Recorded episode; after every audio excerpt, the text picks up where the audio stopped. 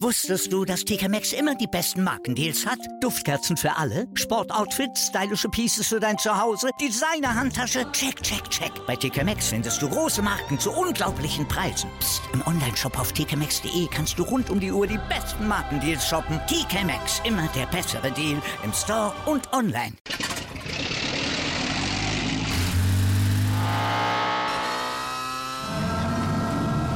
Von 0 auf 100. Aral feiert 100 Jahre mit über 100.000 Gewinnen. Zum Beispiel ein Jahr frei tanken. Jetzt ein Dankeschön, rubbellos zu jedem Einkauf. Alle Infos auf aral.de. Aral, alles super.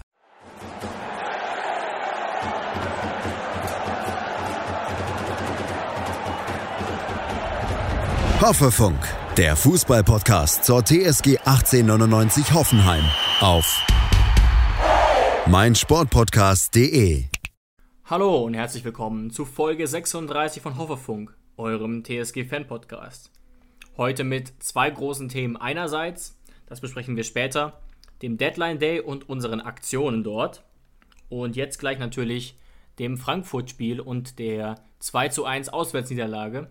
Aber wir springen erstmal noch ein bisschen zurück, denn ich habe mir äh, in Vorbereitung auf das Spiel auch mal einen Eintracht Frankfurt Podcast angehört und bin, ja, man kann eigentlich sagen, durch Zufall auf folgenden Schnipsel gestoßen vom sogenannten Eintracht Frankfurt Podcast. Hören wir doch mal zusammen rein. Das sind so diese nervigen Spiele, weil die ja dann, wie es schon sagt, die sind ja teilweise dann auch ganz gut, aber irgendwie, da kommt irgendwie nicht so ein Vibe auf, muss ich sagen. Jetzt sowieso nicht. Ich meine, man ist sowieso schon schwer, sich irgendwie in diese Spiele rein zu emotionalisieren und dann kommt Hoffenheim, dann ist das erst recht so. Das Einzige, wo ich das finden kann, der Teilaspekt ist tatsächlich, dass wir ein geiles Punktekonto haben können, wenn wir das Spiel gewinnen. Weil Hoffenheim wird auch sagen, wenn es einen Hoffenheim-Podcast gäbe, ich weiß gar nicht genau, wenn die jetzt darüber sprechen würden, würden die auch sagen, guck mal, der Eintracht hat es gut gemacht, die haben Silver Dost, bla bla. So aus der Sicht, die, die, die müssen auch Respekt vor der Eintracht haben. Also es ist nicht so, dass das Hoffenheim hier als Favorit herfährt, sondern das ist ein 50-50-Ding von zwei Mannschaften, die gut in die Saison gestartet sind. Du kannst es vergleichen. Die haben gegen Köln, haben die ähnliche Probleme gehabt wie wir gegen Bielefeld, nur die haben halt das Tor noch da gemacht, ganz am Ende. Ähm, das heißt, das ist eine 50-50-Nummer. Ähm, wir haben hier drei verschiedene Ergebnisse, die eintreten können und die Eintracht hat eine 66,666-prozentige Chance, dass sie einen positiven Saisonstart hat. Das ist das einzige Positive, was ich daraus ziehe. Aber ansonsten ist es für mich ein Spiel, was einfach nur vorbeigehen soll. So ein Spiel zu Hause in Hoffenheim äh, äh, interessiert keinen Mensch. Ja, das war ein Ausschnitt aus dem Eintracht Frankfurt Podcast von Mitte letzter Woche. Und ja, Jonas, was, was haben wir dazu zu sagen? Genau, hallo auch erstmal von meiner Seite. Heute durch den besonderen Einstieg melde ich mich ein paar Minuten später als sonst immer, aber ich bin natürlich auch dabei. Gut, was gibt es dazu zu sagen zu dem Ausschnitt? Jetzt mal ohne das Ergebnis zu betrachten, wie es dann ausgegangen ist. Also erstmal Kompliment an unseren Kollegen, muss ich sagen.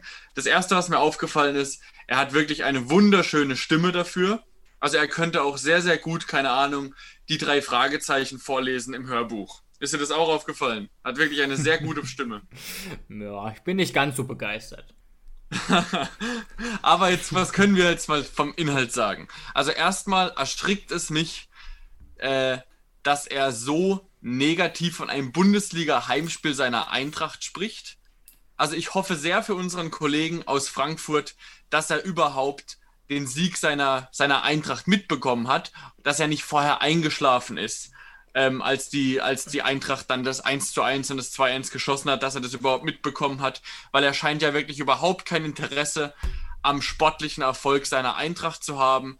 Also ich weiß nicht, wo seine Priorität liegt wenn nicht bei der Eintracht, vielleicht ist er ja so ein, so ein Stadiongänger, der nur die Spiele gegen Dortmund, äh, Bayern, Schalke, Leverkusen und sonst was oder irgendwelche Derbys gegen Mainz feiert. Äh, kann ich natürlich jetzt nicht verstehen, weil David, wir sind so jemand, müssen wir ehrlich sagen. Uns ist es nämlich meistens, wenn wir ins Stadion gehen, mehrmals im Jahr vollkommen egal, wer der Gegner ist. Wir sind dann auch eher mal Leute, die spontan Hoffenheim gegen Köln angucken, weil es da noch Karten gibt und uns dann nicht nur ähm, eventmäßig auf die Bayern-Spiele oder sonst was stürzen. Also das ist zunächst mal das Erste, oder? Was man da ganz klar sagen kann. Ja, ja, definitiv. Wir waren ja auch schon mal spontan, was weiß ich, gegen Paderborn im Stadion oder so, wenn wir gesehen haben, okay, sind noch 2000 Karten nicht da und es ist uns eigentlich völlig egal, gegen wen es letztlich geht. Genau, ähm, wir sind ja, wir sind ja Anhänger der TSG oder ich hoffe ja für unseren Kollegen, dass er Anhänger äh, von Frankfurt ist und nicht von irgendwie, was weiß ich. Also Hater würden jetzt sagen, dass es bei Frankfurter, dass es in großen Kreisen der Frankfurter Fanszene primär vielleicht darum geht, zu pöbeln, äh, zu rumzugrölen oder vielleicht der gegnerischen Fanszene ein paar aufs Maul zu geben. Aber Gott sei Dank sind wir keine Hater und deswegen müssen wir auch sowas nicht behaupten, gell? Aber deswegen kann ich die Aussage von unserem äh, Podcast-Kollegen aus Frankfurt überhaupt nicht nachvollziehen. Also deswegen ja, können wir das dann auch mal ähm, zur Seite schieben, auch wenn es ein ein, ein, sehr besonderer Einstieg war, was wir einfach gerne mit euch teilen wollten. Ja, und noch natürlich die zweite Info. Ja, es gibt einen Hoffenheim-Podcast. Hallo. Ähm, und zuletzt auch diese, also die Kollegen machen das wirklich an sich nicht schlecht, aber ist dir vielleicht aufge auch aufgefallen, Jonas, diese Abwehrhaltung, als müssten sie sich gegen irgendjemanden verteidigen. Sie werden ja gar nicht angegriffen und tun dann so, oder versuchen sich selbst zu rechtfertigen, warum sie auch eine Chance haben und dass Hoffenheim ja auch Respekt vor ihnen haben muss und dass der Saisonstart sehr ähnlich war. Und jeder, der unsere Podcast-Folge gehört hat von vor dem Spiel, ähm, dem ist klar, dass wir äh, äh Frankfurt und den Kader respektieren und dass wir ja auch beide gesagt haben, sogar beide dazu tendiert haben, eher auf ein Remis zu tippen und nur wegen der Fanbrille so ein bisschen auf einen knappen Sieg getippt haben.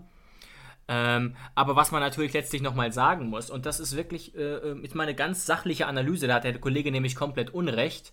Sicherlich ist es jetzt ein Top-Saisonstart von der Eintracht, aber das Spiel, das 1 zu 1 gegen Bielefeld mit unserem 3 zu 2 gegen Köln zu vergleichen, ist komplett Hanebüchen. Klar, diese Marktwerte von transfermarkt.de sind nicht immer für bare Münze zu nehmen, im wahrsten Sinne des Wortes, aber es ist ein massiver Unterschied von der Leistungsfähigkeit wenn ich mir den Kölner Kader angucke und den Bielefelder Kader, die ja wirklich gar kein Geld in die Hand genommen haben. Köln hätte nochmal massiv investiert, Stichwort Sebastian Andersson, der ja auch quasi die große Gefahr für uns war. Und andererseits, klar, Frankfurt ist jetzt vor uns. Aber wer hatte das äh, schwierigere Programm am Anfang? Ich denke doch mal wir. Aber ich will da überhaupt jetzt keinen kein Vergleich und keinen Hate aufmachen, sondern nur irgendwie thematisieren, dass ich nicht finde, dass man sich immer so so abgrenzen muss. Das finde ich auch albern, wenn man dann irgendwie Nationalspiele guckt und immer nur, ja, ich hasse ja die Franzosen, deswegen bin ich für Deutschland, was sollen die Scheiße? Konzentriert euch doch bitte auf euren Verein und ja, ihr hattet ja auch recht. Also wir haben ja selbst auch gesagt, letztlich, und deswegen spielen wir das trotzdem ein, dass es gegen Frankfurt immer schwierige Spiele sind und dass wir auch beide jetzt kein so gutes Gefühl hatten. Ähm, aber darum ging es uns ja auch gar nicht. Ne?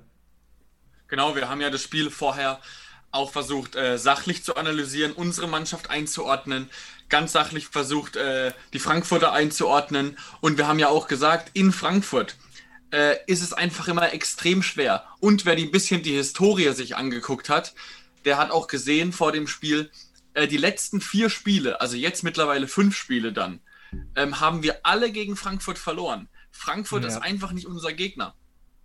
Ja, ist auch schwer, also, schwer äh, erklärbar irgendwie, aber ja, ist so, genau. Ab, ja, aber ich hatte auch irgendwie das Gefühl vor dem Spiel, dass es wirklich ein extrem schweres Spiel wird. Ich habe ja dann äh, auf 2 zu 2 getippt. Auf was hast du nochmal getippt? 1 zu 1? Ich habe äh, 2-1 getippt, habe aber gemeint, dass, mein, dass, dass ich eigentlich denke, dass es ein Unentschieden wird, dass ich aber nur die Hoffnung habe, dass wir knapp gewinnen, eben weil Kostic ausfällt. Aber ich habe eigentlich auch so genau, ein Unentschieden genau. tendiert. Genau, da waren wir uns ja einer Meinung, dass wir eigentlich eher im Kopf uns gerne für ein Unentschieden entschieden hätten aus äh, realistischer Sicht. Ähm, aber Thema Kostic, der, der hat ja dann nicht gespielt, aber Zuber, unser ehemaliger äh, Teamkollege, ja. ähm, hat ja, also von der TSG, hat ja dann die Position übernommen und hat auch ein sehr ordentliches Spiel gemacht. Ja, also für seine Verhältnisse, und das meine ich jetzt gar nicht ähm, böse, weil es ist einfach nicht seine Position, das sagt er ja auch immer wieder. Deswegen finde ich es auch so lustig, dass er jetzt quasi doch der Backup für Kostic zu sein scheint. Ähm, aber ja, der hat schon ähm, ordentlich ähm, gespielt, aber ich glaube, dass das Problem des Spiels woanders lag, ehrlich gesagt. Oder siehst du, oder denkst du, dass es eher so an der Stärke der Eintracht selbst lag? Also an Individualspielern, das glaube ich nämlich nicht. Nee, wir sind einfach, Sebastian Hoeneß hat in der Pressekonferenz gesagt, wir sind aus beiden Halbzeiten, und Dennis Geiger hat es auch nochmal betont, mhm. wir sind aus beiden Halbzeiten extrem schlecht aus der Kabine gekommen. Die ersten zehn Minuten ähm, hat eigentlich nur Frankfurt bestimmt. Dann kamen wir ja. besser ins Spiel und dann schießen wir auf einmal nahezu aus dem Nichts dieses Tor. Also ich beschreibe es nochmal gerne, ja. ähm, wie dann Posch wirklich in der eigenen Hälfte losstartet, äh, durch zwei durch, durch zwei Frankfurter durchspaziert, ähm, den Ball auf Baumgartner ablegt, Baumgartner legt ihn in die Mitte, äh, in den Strafraum zu Kramaric und der macht es halt wirklich äh, umzingelt von gefühlt fünf Frankfurtern. Ähm, mit dem schwachen Fuß ja. hebt er den über Trapp, obwohl man natürlich sagen muss, ähm, sowohl Hasebe als auch, glaube ich, David Abraham haben ihn beide abgefälscht, was erst diese unfassbare Flugkurve ermöglicht hat. Aber auf jeden Fall dieses, dieses Durchgesetze von Kramaric, wie er sich den Ball auf den linken Fuß legt ähm, und der Abschluss, hat mal wieder gezeigt, André Kramaric, absolute Weltklasse. Ja, ganz, ganz stark. Es geht auch hauptsächlich auch darum, du hast es ja angedeutet, dass er sich da Raum verschafft hat, obwohl er eigentlich keinen Raum hatte. Ne? Ja, Sky macht ja immer äh, seit kurzem dieses, dieses lustige Prozentspiel, wo sie so versuchen auszurechnen, wie viel Prozent ähm, der Spieler in der Bundesliga aus dieser Position ein Tor geschossen haben. Habe ich, hab ich mitgekriegt, fand ich echt albern. Aber red, immer, red mal fertig.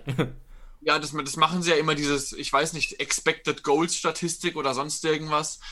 Ähm, und da haben sie ja ausgerechnet, dass die Torwahrscheinlichkeit bei der Position von André Kramaric bei 4% lag. Ja, das erinnere ich mich auch noch dran, ja. Also ist natürlich ein, ein, ein Ritterschlag, auch von Sky für André Kramaric, dass es natürlich für ihn und seine derzeitige Form spricht, dass man quasi, äh, dass nur 4%, sagen wir mal, der Spieler der Welt den machen und André Kramaric dazugehört. Aber das ist für uns TSG-Fans natürlich schon lange kein Geheimnis mehr. Nee, und so langsam auch für alle nicht mehr, aber darüber reden wir nachher nochmal kurz.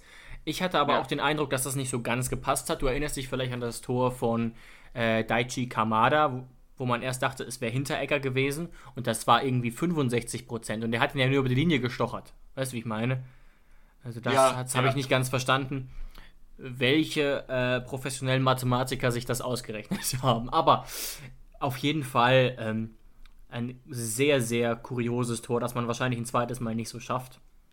Ja, und dann sind wir eben, wie gesagt, mit einer 1-0-Führung in die Halbzeit gegangen. Äh, sind wieder extrem schwach aus der Halbzeit rausgekommen. Und dann kam eben diese Hereingabe von Steven Zuber, ähm, wo Bastost in der Mitte wirklich komplett blank steht. Der steht so blank, dass er den Ball annimmt und dass sich jeder Frankfurter wahrscheinlich in dem Moment gefragt hat, auf was wartet der bitte? Zieh doch einfach ab. Aber er wartet extrem lange und spielt dann eben einen wirklich sehr guten Ball auf ähm, Kamada, der dann eben dann keine Probleme mehr damit hat. Das Problem liegt natürlich, vielleicht war man nicht zu eng bei, äh, zu nah bei, an Zuba dran oder auch ähm, ich weiß nicht, Akpoguma oder Vogt haben eben Dost da komplett aus den Augen verloren. Das war bei dem Tor auf jeden Fall das Problem. Ja, da hat das Verschieben der Kette, glaube ich, nicht so richtig funktioniert in dem Moment. War natürlich ein sehr guter Ball, war ja, ein schönes Tor, aber man hat sich natürlich doch gefragt, ähm, wie in Bastost, der, wenn man ihn sich ähm, anguckt mit seinen Bewegungen, äh, dann doch eher an Landesliga erinnert statt an Bundesliga, aber er schafft es dann doch immer irgendwie mit guten Aktionen zu beweisen, dass er dann doch Bundesliga-Niveau hat.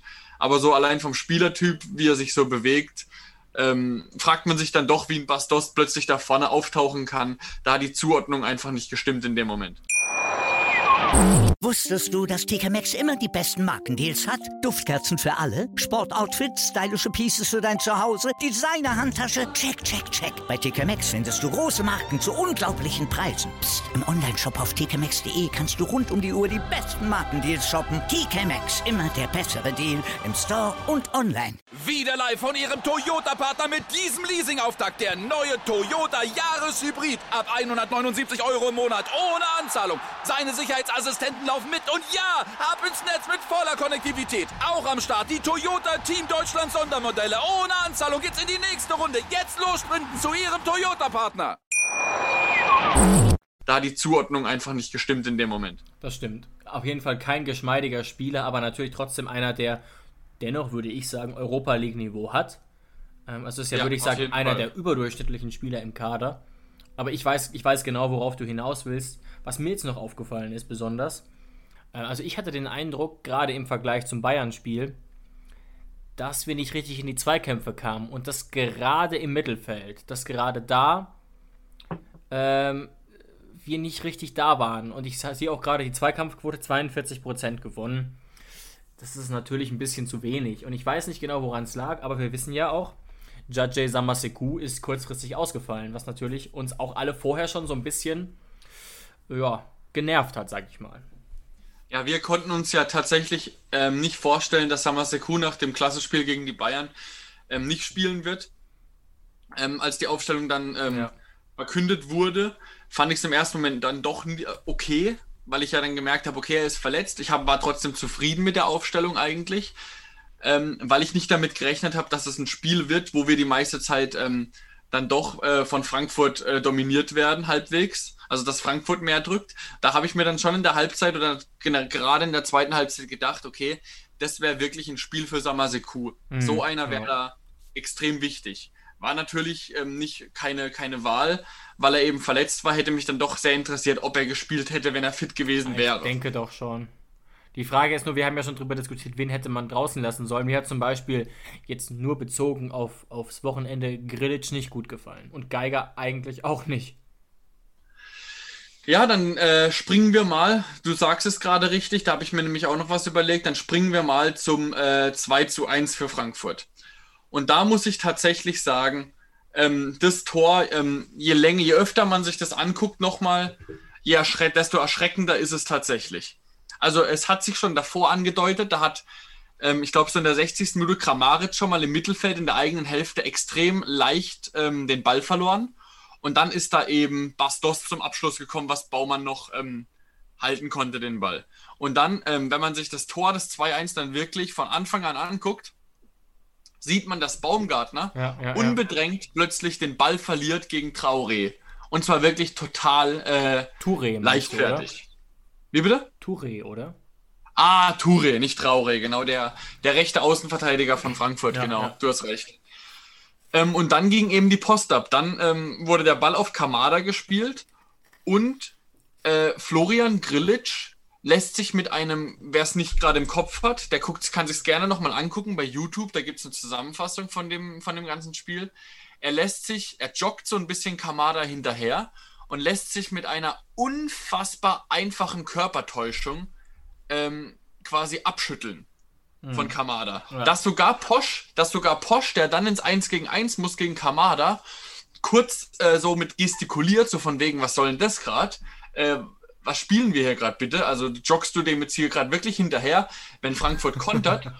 ähm, und dann verliert eben Posch, auch ein bisschen abgelenkt, sah dann auch sehr unglücklich aus gegen Kamada, verliert dann eben das 1 gegen 1 Duell. Sah natürlich nicht gut aus, aber kann man gegen Kamada natürlich mal verlieren. Und was dann passiert, hat jeder natürlich im Kopf. Was dann passiert, ist natürlich extrem unglücklich, dass dann eben Akpoguma noch auf der Linie klärt und dass, der, dass äh, Silva den Ball noch rübergestochert bekommt zu Dost.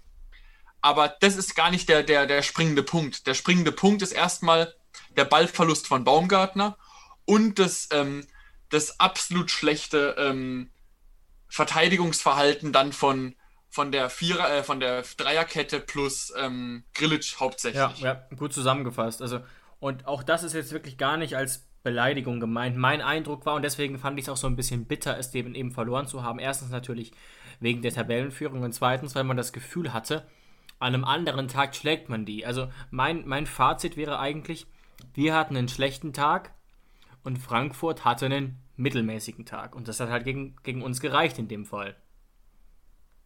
Ja, es hätte auch tatsächlich unentschieden ausgehen können. Auch das, ja. Aber ich bin auch der, ich bin auch der Überzeugung, ähm, die Jungs kennen natürlich auch die Statistik. Äh, die wissen, dass es in Frankfurt immer schwer ist. Das spielt natürlich auch immer eine Rolle. Aber ich bin schon der Meinung, dass bei einem guten Tag, wenn beide Mannschaften einen guten Tag haben, dass wir dann schon am längeren Hebel sitzen würden. Ja, genau, also ich bin da auch immer bereit, es zuzugeben, ne? Gerade auch gegen Köln haben wir wirklich unter unseren Möglichkeiten gespielt. Und heute, ja. äh, oder was heißt heute, am Wochenende eben wieder. Wobei ich sagen muss, gerade die letzten 30, 35 Minuten der ersten Halbzeit waren super. Ähm, da hätte man durchaus sogar das 2-0 machen können. Aber insgesamt war das einfach keine gute Leistung von uns. Und da muss man natürlich dann so ein bisschen jetzt gucken, weil das ist das vierte Spiel von Sebastian Hoeneß und momentan haben wir noch nicht so richtig die Konstanz drin. Gegen Bayern haben wir ein Spiel gemacht wie vom anderen Stern und ansonsten gerade auch gegen Köln oder gegen Chemnitz war das, äh, ja, ich sag mal so, mit viel Licht und viel Schatten. Und verschiedenen ja, die Phasen. Ergebnisse, die Ergebnisse stimmen natürlich auf jeden Fall von Sebastian Hoeneß. Ja, ja. Und auch, dass wir, dass wir versuchen, offensiver zu spielen, das zeigt natürlich auch, wie viele Tore wir schießen. Ähm, aber natürlich von, vom Spielerischen hat, ist das einzige Spiel, was wirklich überzeugt hat, natürlich das überragende Spiel gegen die Bayern. Und das ist man ja als TSG-Fan in den letzten Jahren fast schon gewohnt, dass wenn äh, die, die Spiele gegen die Großen kommen, dass man da wirklich äh, eine komplett andere TSG sieht als sonst immer. Da wünscht man sich manchmal, dass man, ähm, dass zum Beispiel die Kölner sich ein Bayern-Trikot überschlupfen, dass, dass, die, dass die Jungs von uns ähm, dann mit einer anderen Mentalität reingehen. Ja, inwiefern das zutrifft, kann ich, kann ich jetzt nur schwer einschätzen, aber ich sehe ähm, Hoffnung am Horizont, denn der nächste Spieltag ist daheim gegen Dortmund. Natürlich erstmal die großartige Länderspielpause, aber dann geht es zu Hause gegen die Borussia. Genau, in zwei Wochen. Deswegen werden wir jetzt erstmal für diese Folge auch noch keinen Ausblick auf Dortmund geben. Da nee, werden wir dann eine separate Folge machen. Genau. Und ich glaube, wir haben jetzt schon ähm, zumindest das Grundlegende analysiert zum Frankfurt-Spiel. Man muss es auch manchmal dann einfach abhaken. Ich denke, das ist auch für die Mannschaft das Wichtigste. Deswegen kommt die Länderspielpause vielleicht auch zum rechten Zeitpunkt. Und guckt mal auf die Tabelle. Da kann man, glaube ich, trotzdem zufrieden sein. Genau. Das interessantere Thema ist meiner Meinung nach aber tatsächlich der gestrige, ja, sogenannte Deadline Day. Genau, David. Und da habe ich, hab ich eine Frage an dich. Okay. Welche Folge von uns hat mit dem Ende vom, vom Deadline Day dann quasi auch ihr Ende genommen? Von der Aktualität her. Ja, unsere allseits bekannte Folge 23, das Transferkarussell. Genau, wo wir, wo wir Blut, Schweiß und Tränen ähm, äh, reingesetzt haben, recherchiert haben und ähm, zahlreiche Namen aufgeschrieben haben, äh, wie wir reagieren könnten in der, in der Transferperiode. Und am letzten Tag der Transferperiode. Glückwunsch, David, an dich. Hat es Hoffe, Funk, Orakel dann doch zugestochen und du hast, du hast mit einem Spieler recht behalten. Yes. Möchtest du kurz sagen, mit, mit wem du da recht behalten hast? Ja, genau. Also hört es euch wirklich gerne nochmal an. Ich glaube, es ist auch unterhaltsam, auch wenn man einfach merkt, wie wir uns da teilweise verorakelt haben oder von der richtigen Transferphase ausgingen, die jetzt ja doch zum Teil noch so ein bisschen kam. Aber ich habe gemeint, weil sich damals auch schon ein bisschen so angedeutet hat, dass wir Sebastian Rudi verpflichten sollten, wenn Schalke vom Preis runtergeht. So wie es letztlich kam, darüber müssen wir noch reden. Damit hätte natürlich niemand gerechnet. Aber ich habe damals, glaube ich, gesagt, so für 2, 3 Millionen sollte man den auf jeden Fall kaufen, weil 6 Millionen war uns ja zu teuer. Verstehe ich auch. Ja. Aber, genau, der verlorene Sohn ist zurück. Herzlich willkommen zurück, Sebastian. Ja, ähm, auch ein sehr schönes Video. Hast du das Video von der TSG Medienabteilung mit Alex Rosen und Sebastian Rudi gesehen? Ja. ja. Also, äh, Wo er ihn rumführt oder das andere? ähm, wo er ihn so ein bisschen rumführt, ja, wo er so sagt, guck, ja. mal, guck, mal, in die Kabine rein und ähm, guck dir mal unsere schönen Plätze rein und dann sagt Sebastian Rudi, Alex, komm mal runter, das weiß ich doch alles und jetzt gib mir endlich mein Trikot. Ich sag dann noch so, das ist, das ist hier mein Zuhause. Ja, Wahnsinn. Und deswegen, ja, und deswegen hoffe ich, dass es dann vielleicht auch über die Saison hinaus da und doch ein Happy End mit der TSG und Sebastian Rudi gibt, dass er vielleicht sogar äh, dann bei uns seine Karriere beenden kann. Ja, zumindest hat er das ja selbst schon mal angedeutet und ähm, dass er tatsächlich bleiben will, hat er ja auch ganz am Anfang mal gesagt oder ganz am Ende der alten Saison. Und das Kuriose ist, man muss es glaube ich nochmal kurz zusammenfassen, dass eben, ich glaube es war vor zehn Tagen, vielleicht auch vor zwei Wochen, hat David Wagner öffentlich gesagt, dass er mit Sebastian Rudi als Stammrechtsverteidiger plant. Das sind natürlich die letzten Träume vieler TSG-Anhänger wie eine Seifenblase zerplatzt. Auch ich habe noch immer noch so ein kleines bisschen damit gerechnet, weil ich mir gar nicht vorstellen konnte, dass man den fest als Rechtsverteidiger einplant. Aber nun ist Manuel Baum Trainer und der hat offenbar gesagt zu Jochen Schneider, ähm, ich hätte lieber vielleicht einen, Rech einen, richtigen Rechtsverteidiger. Und aus irgendeinem genau, Grund ist, ist Rudi ja. wohl keine Option für die 6. Also darüber kann man nur spekulieren. Was ich aber am spannendsten finde, Jonas, hast du es auch gelesen? wie die finanzielle Situation aussieht oder die finanzielle Seite dieses Deals. Das kann ja, man genau, ja das hat ja, erzählen. Da hat ja als erstes ähm, die Bild dann auch gleich eine Meldung gemacht. Ich habe aber dann leider kein Bild Plus. Für sowas gebe ich kein Geld aus. aber Gott sei Dank haben die, hat ähm, Hoffe News dann auch ähm, das gepostet, was eben die Bild da von sich gegeben hat. Und zwar ist es tatsächlich so, das große Problem bei Sebastian Rudi, was Sebastian Rudi für die TSG immer so ein bisschen äh, äh, kaputt gemacht hat, ist ja immer das Gehalt gewesen von 6 Millionen. Und es ist jetzt tatsächlich so, für alle, die es noch nicht gelesen haben, dass Schalke 04 ähm, weiterhin 3 Millionen Gehalt von Sebastian Rudi übernehmen wird. Und dass Sebastian Rudi zusätzlich noch ähm, auf äh, einen Großteil seines Gehalts von 6 Millionen verzichten wird. Das heißt, äh, es ist nicht ganz klar, wie viel die TSG tatsächlich von Gehalt übernimmt, aber es ist auf jeden Fall weit unter 3 Millionen, was die TSG an Gehalt für Sebastian Rudi ausgibt. Plus, es gibt keine Leihgebühr. Das heißt, wir gehen mit Sebastian Rudi eigentlich keinerlei finanzielles Risiko ein. Ja, und im Prinzip, also wir werden wohl eine minimale Summe bezahlen, also an Gehalt, aber im Prinzip bezahlen wir ihn ja nicht mal richtig. Und das ist ja schon äußerst kurios, ne? Weil, da bin ich auch ganz ehrlich, habe ich ja auch in Folge 23 gesagt, ich hätte dem schon die 3 Millionen Gehalt gezahlt. Warum denn nicht? Und dann hätte ja Schalke noch ein, zwei Millionen zahlen können, dann verzichtet er vielleicht noch auf eine. Aber so wie ich diese Meldungen verstanden habe, und das hat auch ähm, unser Kollege Luis Löser von Hoffe News bestätigt, zahlt die TSG wohl nicht mal eine Million. Also quasi. Ja, also die Zahlen. Wie hat wie hat's ähm, Louis ausgedrückt? Ein, ein Mini-Salär oder so irgendwas? Genau, so ein bisschen wie bei Ibisevic, damit die vertragsrechtlichen Sachen unproblematisch sind, versicherungsrechtlichen Sachen. Und das heißt, im Prinzip kriegt dann Rudi vielleicht 3, irgendwas Millionen Gehalt, was ja auch nicht schlecht ist, ne? Aber. Ja, oder maximal 4. Maximal genau. 4 vielleicht. Aber erstmal äh, auch ein Kompliment an Sebastian Rudi, dass er wirklich zu sowas bereit ist, für seinen Herzensclub, offensichtlich, anders kann ich mir das zumindest nicht erklären, auf so viel Geld zu verzichten. Wieder live von Ihrem Toyota-Partner mit diesem Leasing-Auftakt. Der neue Toyota Jahreshybrid. Ab 179 Euro im Monat. Ohne Anzahlung. Seine Sicherheitsassistenten laufen mit. Und ja, ab ins Netz mit voller Konnektivität. Auch am Start die Toyota Team Deutschland Sondermodelle. Ohne Anzahlung geht's in die nächste Runde. Jetzt los sprinten zu Ihrem Toyota-Partner. Auch ein Kompliment an Sebastian Rudi, dass er wirklich zu sowas bereit ist für seinen Herzensclub, offensichtlich, anders kann ich mir das zumindest nicht erklären, auf so viel Geld zu verzichten jetzt. Ähm, und Last. Minute nochmal zu wechseln, was ja auch schwierig ist, weil er ja in der Vorbereitung gar nicht dabei war, ne? Ja, einer, einer meiner besten Freunde hat dann auch ähm, direkt mir geschrieben, als er die Meldung gesehen hat. Also der ist kein äh, Hoffenheim-Fan, aber hat mir direkt geschrieben, ähm, also erstmal Respekt an Sebastian Rudi.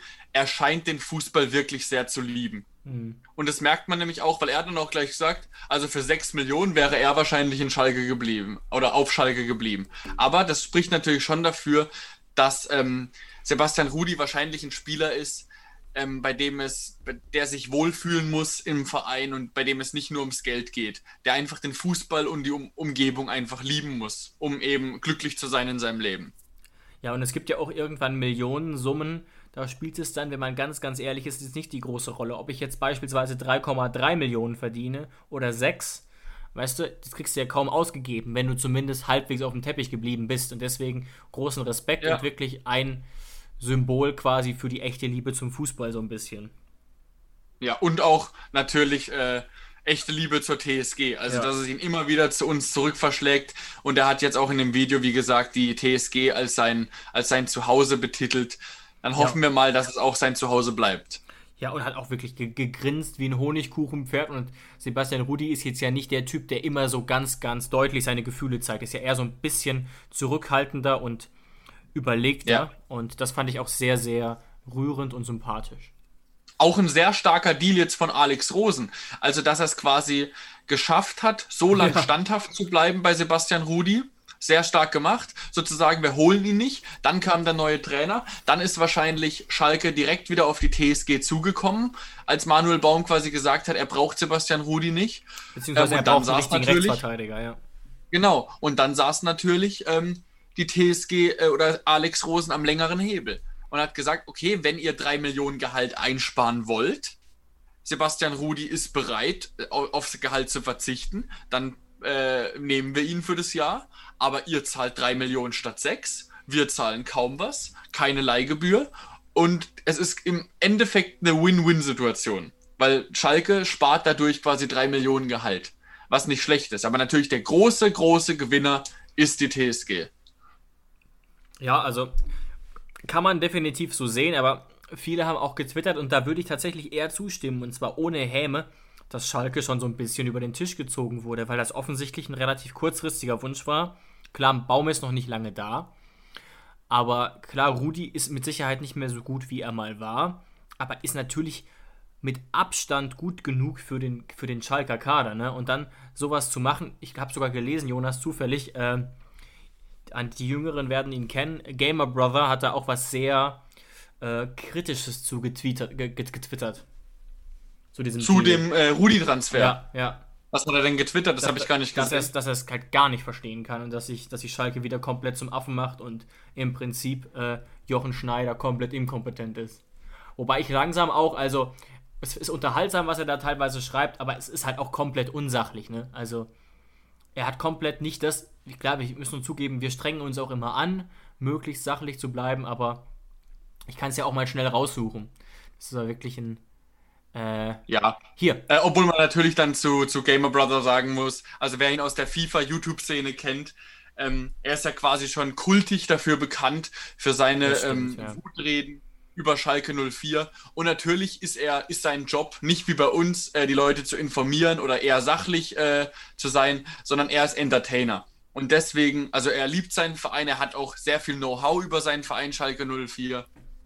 Ähm, aber natürlich ist er auf Twitter in erster Linie auch ähm, Entertainer, Unterhalter und Influencer. Und deswegen versucht er dann vielleicht auch manchmal ein bisschen anzuecken und ja, okay, denkt nicht klar. so genau darüber nach, was er twittert. Ja, ich bin ja auch nicht mehr so genau in diesem YouTube-Ding drin, bin da auch vielleicht ein Tick zu alt für. Aber ich lese noch mal ganz ja. kurz den, den, Tweet vor, bevor wir vielleicht noch kurz über einen zweiten wichtigen Mann reden, über Ryan Sessignon. Aber Gamer Brother hat geschrieben, ähm, gestern, wir verlieren einfach unseren Rekordtransfer, der vor zwei Wochen noch unsere Wunderlösung für die Rechtsverteidigerposition war. Also wieder nach Hoffenheim. Und dabei zahlen wir weiterhin die Hälfte des Gehaltes, während Hoffenheim gar nichts zahlt. Don Schneider back at it again. Einfach kurz Hoffenheim für eine Saison einen Spieler geschenkt. Lol. Dem ist nichts hinzuzufügen. ja, ein bisschen übertrieben natürlich, aber ehrlich gesagt trifft es das schon ein bisschen, muss ich sagen. Ja, ja. Es, es, ähm, die, der Twitter-Post von Gamer Brothers sagt zwei Sachen. Erstens mal, dass wieder Schalke extrem schlecht gearbeitet hat und auch, wie wir gesagt haben, dass Hoffenheim ein No-Risk-Deal gemacht hat, ähm, ja, das auf jeden also Fall. auf jeden Fall positiv enden wird, weil man weiß, was man bei Se an Sebastian Rudi hat. Ja, gespannt davon natürlich sein, wie oft er tatsächlich zum Einsatz kommt. Ich glaube, das steht so ein bisschen in den Sternen aktuell. Ja, das steht auf jeden Fall in den Sternen, ähm, weil ich würde mich dann schon ein bisschen ärgern. Ich habe es ja dir auch gesagt, ich bin froh, ja. dass er wieder da ist, weil er auch dann ähm, als Backup-Rechtsverteidiger agieren kann oder auch der Acht. Und durch die Dreifachbelastung wird er seine Einsätze kriegen. Mhm, mhm. Aber ich wäre dann schon enttäuscht, wenn er ähm, auf mehr Einsätze kommen sollte, als zum Beispiel Geiger oder Samaseku. Weil die haben sich jetzt ja schon ähm, entwickelt. Genau, und die gehören uns auch, ne? Also wir wissen ja gar nicht. Genau. Wäre natürlich zu hoffen, dass Rudi irgendwie uns noch länger erhalten bleibt, aber wissen können wir es nicht. Letztes Jahr hat Rudi nämlich 32 von 34 Spielen gemacht, also war unangefochtener Stammspieler. Wenn jetzt Rudi wieder zurückkommt und Rudi und Grilic sind wieder unsere gesetzten Achter, äh, und Geiger guckt wieder in die Röhre. Der wird sich dann auch verarscht vorkommen. Das heißt, aber das glaube ich auch nicht, dass es passieren wird. Nee, nee, nee. Ich glaube, Sebastian Hoeneß wird es dann schon sehr gut managen.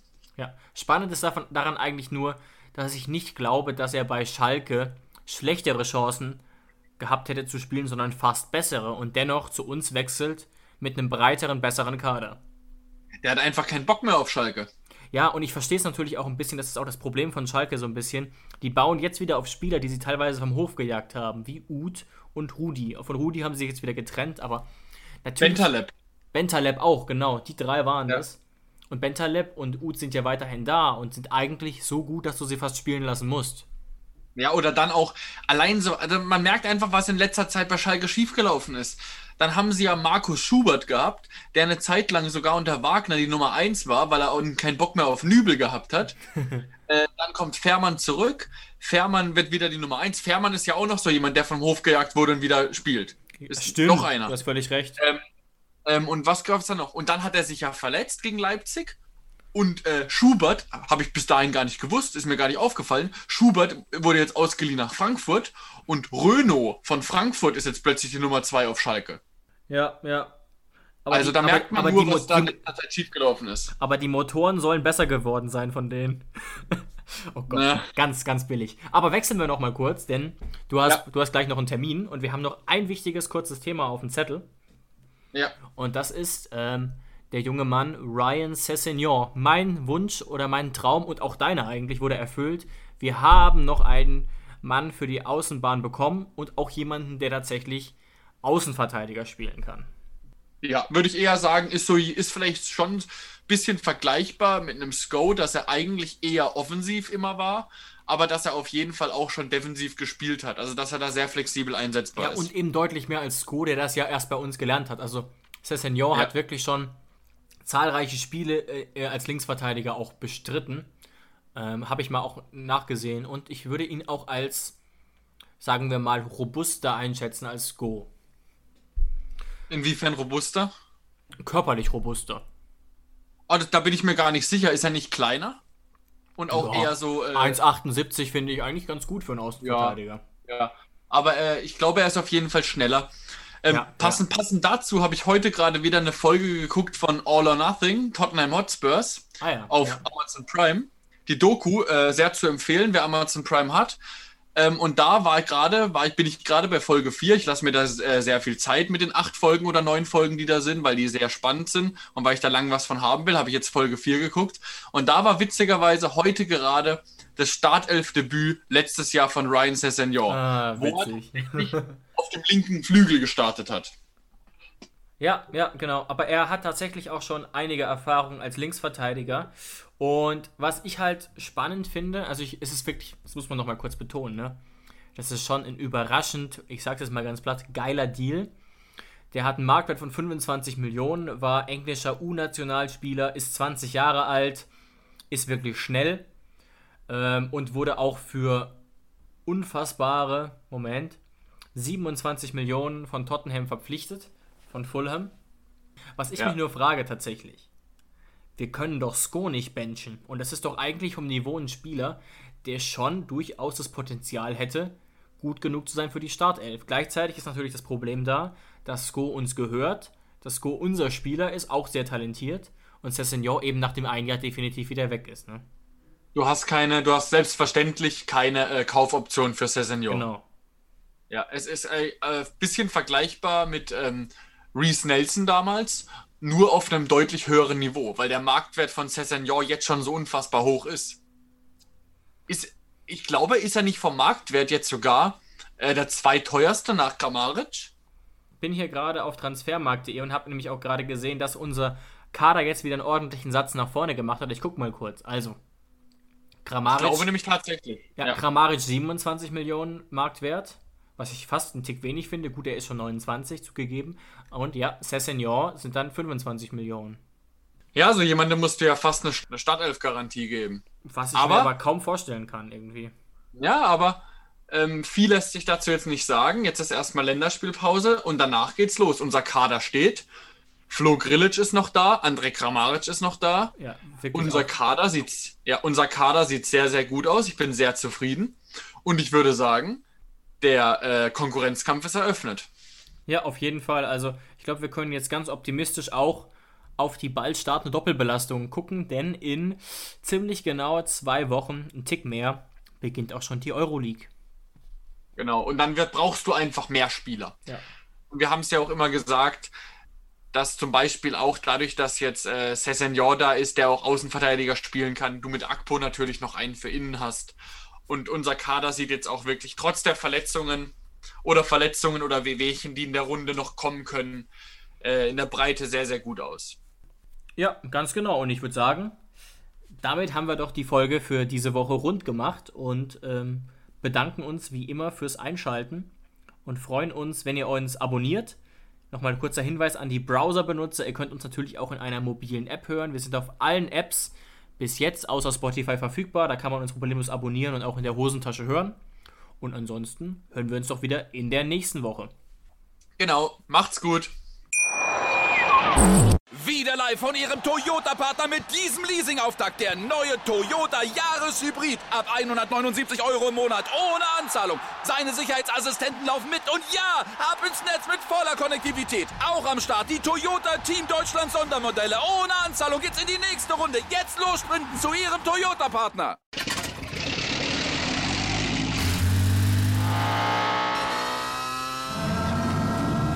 Von 0 auf 100. Aral feiert 100 Jahre mit über 100.000 Gewinnen. Zum Beispiel ein Jahr frei tanken. Jetzt ein Dankeschön, rubbellos zu jedem Einkauf. Alle Infos auf aral.de. Aral, alles super.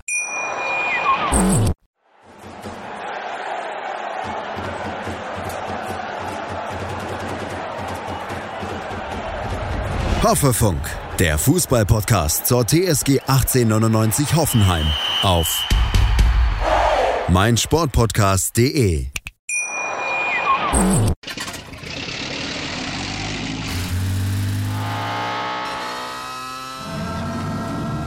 Von 0 auf 100. Aral feiert 100 Jahre mit über 100.000 Gewinnen. Zum Beispiel ein Jahr frei tanken. Jetzt ein Dankeschön, rubbellos zu jedem Einkauf. Alle Infos auf aral.de. Aral, alles super. Ich habe mich natürlich schockverliebt, weil die war wirklich ganz, ganz klein. So begann die Mensch-Hund-Beziehung zwischen Christina und Tierschutzhund Frieda. Und wie es danach, nach dem ersten Moment der Verliebtheit, so weiterging und welche Klippen es danach zu umschiffen galt, das hört ihr in der neuen Ausgabe von Iswas Dog, dem Podcast für harmonische Mensch-Hund-Beziehungen. Iswas Dog? Mit Malte Asmus. Überall, wo es Podcasts gibt.